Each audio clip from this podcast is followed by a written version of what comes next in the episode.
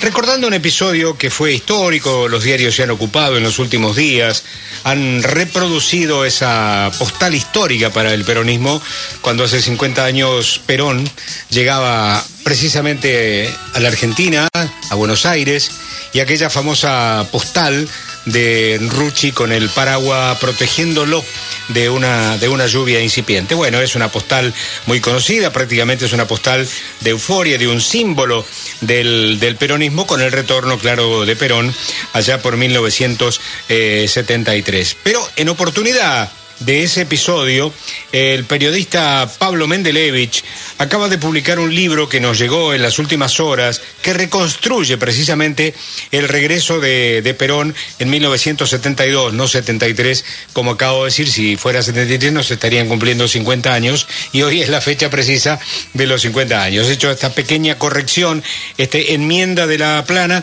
lo vamos a saludar a, Pablo. ¿Qué tal Pablo? ¿Cómo te va? Fernando y el Turco Lía te saludamos de aquí de Radio Continental. Uy, grandes amigos, ¿cómo andan? Fernando y el turco. Bien, muy bien.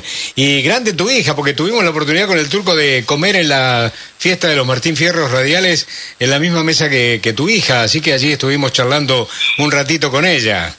Así es, bueno, Micaela sí que es buena periodista. bueno, tiene que salir, ¿no? Tiene que salir. Bueno, pero ahora tengo, entendi Ah, tengo sí, entendido... ah, ah, sale, sale al marido, que es Rolando. No, pero te- tengo entendido, Pablo, ¿cómo te va? Tengo entendido que ah, vos vas a ser columnista de Micaela o algo por el estilo.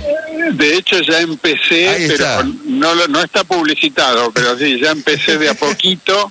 Este, de hecho, mañana estoy en la radio. Sí, sí, así es. Es, Qué bueno. es buena la versión que tenés. Bueno, a ver, Pablo, te hago tres, cuatro, cinco preguntitas y sabiendo los tiempos radiales me gustaría repasar bastante de este gran acontecimiento porque sé que has hecho una investigación. ¿Por qué te decidiste investigar este tema y cuánto te llevó la investigación? Mira, eh, eh, en términos de abocarme, estoy desde el año pasado con esto, pero en términos de interés y vocación, y te diría que llevo 50 años con este tema, porque, eh, bueno, primero que a los 25 años yo hice la primera investigación sobre el charter en Clarín. Pero ahí eh, me dejé llevar por la corriente y entonces publiqué, investigué la, la- el charter, hablé mucho con Antonio Cafiero este, eh, y con otros, otros importantes organizadores del, del charter, pero me dejé llevar por la corriente en cuanto a la lista de pasajeros, porque todos decíamos un centenar y medio, pero publicamos, en Clarín yo publiqué la mitad hace 25 años, ¿no? Y los demás eran poco conocidos, que yo, el mismo Antonio decía, bueno, eh, algunos ni sé quiénes eran. Este, o el capitán Anzorena, que fue otro gran armador del charter, ¿no? Me decían lo mismo, no, no, no me acuerdo de todos. bueno. Lo que hice esta vez fue investigar toda la lista, que se publica por primera vez en este libro, y que tiene algunas, algunas novedades realmente increíbles. Por ejemplo, Bueno, por ejemplo, eh, Perón subió en Roma, porque acordate que el charter va a buscar a Perón a Roma, es ¿no? un avión de Alitalia, por otra parte. Sí, un avión de la Italia. Y Perón sube ahí a eh, una docena de personas allegadas a él, de las que nunca se había investigado nada. Eh, la principal persona a la que él sube es eh, Giancarlo Elia Valori, Ah, que es el operador de la logia Propaganda DUE. sí, de la PDU, claro. y que según mi investigación además es el dueño del paraguas de Rucci. El paraguas de Rucci no era de Rucci, sino de Valori. que se lo presta. Se lo presta, eh, ¿por qué? Porque los militares en la época de la NUCE autorizan a bajar del avión solamente a ocho personas. Sí. Eso ya se arregla cuando el avión está volando sobre Uruguay. eh, desde la torre de control le hablan en italiano al piloto y le dicen, bueno, páseme los nombres de las personas que van a bajar con el, con el señor Perón, porque no le decían general, lo- lo- para ningunearlo le decían señor Perón. Entonces dice, sí, son- cómo no, son, son ocho. Eh, Son ocho los monos. son- sí, tal cual. No, son 20, le dice. No, no, no. entonces le dice, no, no, está- autorizamos solamente que desciendan ocho, elijan ocho. Ah. Entre esas ocho estaba Valori, claro. que baja, baja con Perón y ahí es cuando le da el paraguas a Rucci. Es muy, mucho más metafórico que el el paraguas sea de la PDUE a que sea del secretario general de la CGT. ¿no? ¿Y la PDUE tuvo que ver en el eh, sostenimiento económico del avión? Bueno, en parte de eso se trata el libro, no solo económico. Ah, sino- disculpame, porque yo lo recibí ayer al libro y sinceramente No, ni siquiera no, tuve bien. posibilidad de meterme en la historia que lo voy a hacer, este, Sí. pero bueno, a lo mejor... eh, eh, No, yo lo que digo es un Sí. capítulo, eh, eh, un par de capítulos en el que eh, lo que digo es, primera pregunta, ¿por qué el, eh, Perón vuelve de Roma y no vuelve de Madrid? Mm. claro. Este, bueno, eso fue por influencia de la PDUE, y, eh, que intentó además juntar a Perón con el Papa Pablo VI y no lo logró, porque el Papa eh, Pablo VI se niega principalmente porque eh, en la comitiva había, los dos curas que había eran tercermundistas, que eran, este, el- eh, uno de ellos era el padre Mujica, Sí. este, y el otro Bernaza. Entonces, lo que te decía es, eh, entre los pasajeros que suben en Roma, está también eh, un gendarme, un comandante de gendarmería, llamado Solveira Casares, que era un represor, pero un famoso represor. Era un tipo que en los años 30 ya era represor, cuando Perón es ministro de guerra, fue un ladero de Perón que le marcaba eh, activistas y eso para matar los presos. Todo esto está documentado, ¿eh? no, no- Claro, no son opiniones. Claro, claro. Este, bueno, este señor, sin embargo, pasó a la historia por otro motivo, porque es el inventor de la picana eléctrica portátil. Apa. O sea, el inventor de la picana eléctrica portátil venía en el charter, esto nunca, nunca se había sabido. Ah, mira, Este- qué dato. Y, y después tenés otros otros pasajeros más por el lado de la curiosidad. Eh, Bueno, ahí eh, eh, yo me acuerdo que hizo mucho ruido eh, Chunchuna, hizo mucho ruido Marilina, ¿sí? sí, ¿Mm? sí, esos eran los famosos de los que siempre se habló, que estaba Leonardo Fabio, estaba Sí. Juan Carlos Gené, Sí. estaba De Filippo, eh, todos ellos, eh, digamos, no tenían nada de, de malo que vinieran, eh, pero eran farán, eran lo que hoy se llama farándula, ¿no? Claro, claro, exactamente. solamente que con algunos títulos, porque eran todos peronistas, especialmente Chunchuna, que estaba muy vinculada con el peronismo revolucionario Sí. este, y con John William Cook.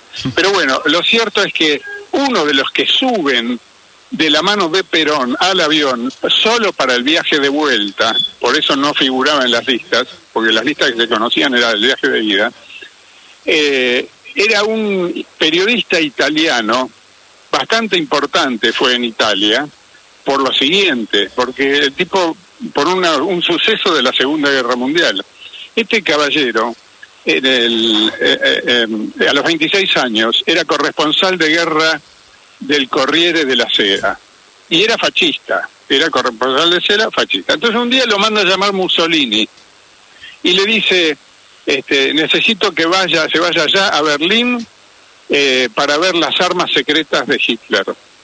Y el tipo le dice, pero a mí Hitler no me va a atender, que ¿cómo le voy a preguntar cuáles son sus armas secretas? No, no, no se haga problema, acá tiene una carta para Goebbels y otra para el Führer. Llega a Berlín, lo atiende Goebbels, Goebbels levanta el teléfono, le dice, sí, va para allá, se lo manda Hitler. Y Hitler le pone un avión a una isla, que no me acuerdo ahora el nombre de la isla, pero en mi libro está todo contado, donde él presencia una detonación nuclear. Esto está contado en varios libros en Europa, ¿eh? no es una cosa que, que yo descubrí. Lo que no se sabía es que este señor vino en el charter del, de hace 50 años. Claro. ¿Por qué razón viene en el charter? Porque frecuentaba Puerta de Hierro, porque era un periodista muy conocido en Italia que frecuentaba Puerta de Hierro, igual que otros que estaban vinculados con propaganda DUE y que iban mucho a Puerta de Hierro. Qué bárbaro. Qué... Bueno, el propaganda dúa el Licho Jelly, ¿o me equivoco? Exactamente, el, el- el capo máximo era Licio Claro. Gelli y Valori era el operador con la Argentina, que estaba, estaba vinculado con la CIA, y la CIA también estaba interesada en el plan de que Perón viniera a la Argentina. ¿Por qué Claro. motivo? Porque en ese momento, Fernando, vos te debes acordar, el tema en la región era Salvador Allende en Chile, era el peligro comunista por la vía electoral. Entonces ellos querían neutralizar a Allende desde la Argentina, poniéndolo a Perón, que era un dique de contención al comunismo, como en el año 44. Claro, más Por eso- vinculado a la derecha que a la izquierda. Exactamente, por eso empujan el retorno de Perón. Este, por, por ese motivo, no solamente por razones económicas. Y económicamente financian, se supone que apoyan, la Fiat también. La Fiat, por ejemplo, la Fiat le paga, a Pe- no le paga, perdón, le pone el avión de los Agnelli a Perón para que haga el trayecto de Madrid a Roma. Claro. Nunca se dijo nada de eso. ¿Cómo no te extraña que la Fiat le banque el, eh, eh, la- eh, ese pedazo del retorno? Claro. Y también parece que la Fiat puso una plata que faltaba para pagarle el charter a la Italia. Estamos hablando con Pablo Mendelevich, autor del libro El avión, a 50 años de aquella llegada, de aquella aterrizaje, por así decirlo, de Perón aquí este, en el Aeropuerto Internacional de Seiza y esa postal que reconstruíamos de Rucci sosteniendo precisamente el paraguas para cobijarlo. Se lo ve a un costadito a Valmedina de un lado y del otro costado al tío Cámpora, que fue seguramente uno de los ocho autorizados este, a, vol- a via- a bajar allí en el, aeropuerto de Seiza, ¿no? Y si, si estuviéramos, si esto fuera televisión y no radio, eh, si yo estuviera con vos ahora, te marcaría la silueta de Valori. En segunda fila se Ah. ve un poquito de Valori. Valori estaba detrás de Perón. Valori Mirá. era la PDUE. Claro. Y en esa foto icónica está entre los que bajaron y, y le dieron el paraguas y, y por eso está ahí. Se lo ve, se lo ve a Valori. Pablo. Después se lo ve más claro subiendo el Farland. Bien, esto es más o menos el, el cuadro político que muestra la llegada del avión y la venida del avión y el retorno de Perón. Pero te pregunto, porque es frecuente ver cuando viaja el Papa, por ejemplo, que a veces sale de su asiento principal, se va a la cabina y habla, micrófono en mano, habla con los, los pasajeros, habitualmente son periodistas, y alguna declaración tiene.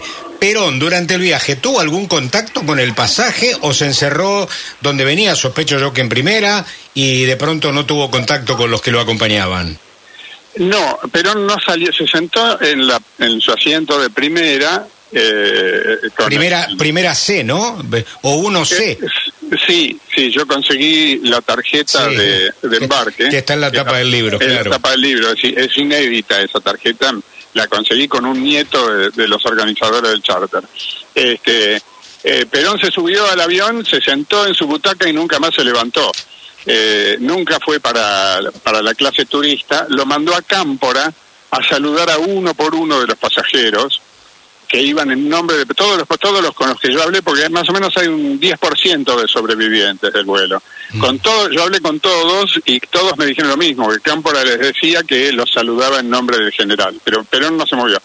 Los que podían entrar a primera eran estaban contados con los dedos de una mano. Dayana, Cafiero, eh, Lorenzo Miguel, no me acuerdo, creo que Casindo Herrera también López. Rega, López Rega iba sentado atrás de Perón, iba en primera. por eso en primera. Eh, Ujú. Claro, ellos, ellos, ellos iban en primera, eh, Valori también, eh, em, la mujer de López Rega, eh, la, la- perdón, la mujer de la, eh, iban Lastiri y la mujer de Lastiri, que es la hija de De López, López Rega, Rega, claro.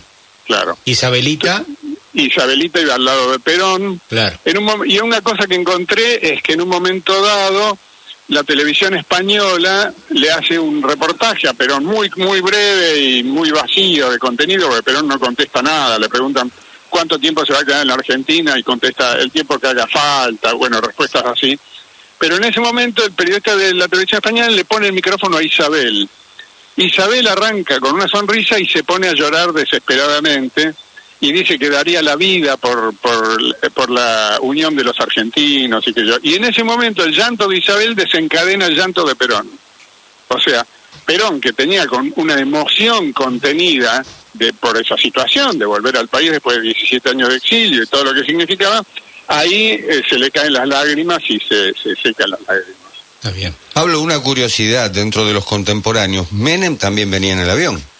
Menem venía en el avión y a mí hace 25 años Cafiero me dijo lo más gracioso de todo, eh, cuando yo hice la, la- la misma investigación, pero parcial, ¿no? Para Clarín, me dice, eh, imagínate cómo sería de, de joven Menem y de recién llegado que en todo el vuelo, que nosotros en todo el vuelo, ni de ida ni de vuelta, hablamos una sola palabra. Me dice, ¿sabes por qué?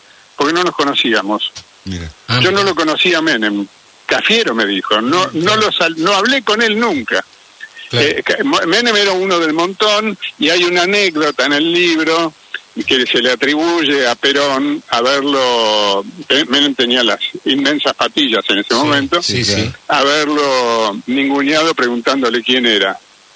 Este, y después Roma, terminan, ¿no? terminan Esto- compitiendo en la interna del 89. Con Cafiero. Claro. Con Ca- eh, 88, claro. con 88. Cafiero. Bueno, ahí había dos presidentes. También estaba Cámpora y después estaba Menem. ¿Sí? Y tenías, tenías cinco presidentes. Claro. Tenías todos los presidentes del siglo XXI, porque estaba Perón, Cámpora, Lastiri, Claro. Menem e Isabel. Isabel. Claro, exactamente. Bueno, Todo- los demás fueron tan intrascendentes que no los recordaba. Eh, claro, claro.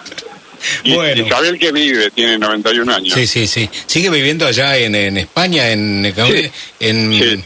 eh, donde, donde- en ese, ese lugar español que ahora se me, se me En chispotea. las afueras de Madrid. De Madrid. Ah, en las afueras de Madrid ve ahora. Ah, mira. Sí, sí, sí. sí. Bueno, bueno, No, eh, sí.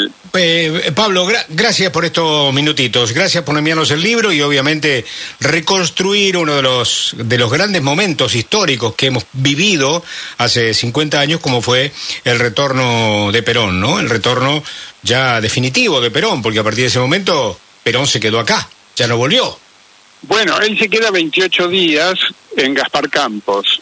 Y el último día lo nomina a Cámpora para presidente y después se va a Paraguay a ver su, a su amigo Stroessner. Claro. Y, y- y en la campaña de Cámpora él no estuvo, se fue a Rumania a ver a Ceausescu. Ajá. Este, y volvió recién el 20 de junio del 73. Está bien. Bueno, claro, 20 de junio del 73, Que efectivamente. es la masacre de Seiza, ¿no? Es- exactamente, que es la masacre de Ezeiza. Bueno, eh, tengo una historia muy particular de ese día, muy particular. Es la única vez en mi vida profesional, yo trabajaba en Radio Mitre, en el 73 a la tarde, y la última vez, y la única vez, hasta la pandemia, que hice un programa completo por teléfono. ¿Por qué? Porque estaba prevista la cadena nacional para ese día. Y por lo tanto las radios, como era cadena nacional, habían levantado toda la programación. Claro. Y yo me quedé en mi casa. Y no tenía teléfono de línea, no había teléfono celular tampoco en esos años. De manera tal que a las 2 de la tarde, cuando empezaba el programa, vino un tipo a golpearme la puerta. Yo digo, ¿qué pasa?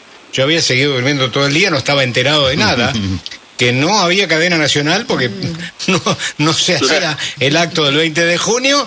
Así que bueno, nada, tuve que salir disparando a la casa de un amigo cercano y hacer el programa por teléfono porque ni siquiera podía llegar a la radio. No, una cosa inolvidable para mí lo que fue aquel 20 de junio del, del 73, ¿no? Seguro. Bueno, Pablo, gracias, un abrazo muy grande. ¿eh? Gracias, Fernando. Un abrazo grande. Gracias por llamar y No. un abrazo al turco. Bueno. Muchas gracias, Pablo. Pablo Mendelevich, autor de El avión, el libro que reconstruye el regreso de Perón en 1900. Hoy se cumplen exactamente 50 años. ¿eh? Llovía al mediodía porque llegaron a eso de las once y pico de la mañana, a las 12 creo que eran, o once y pico. Llovía, hoy no llovió y el día está amenazante.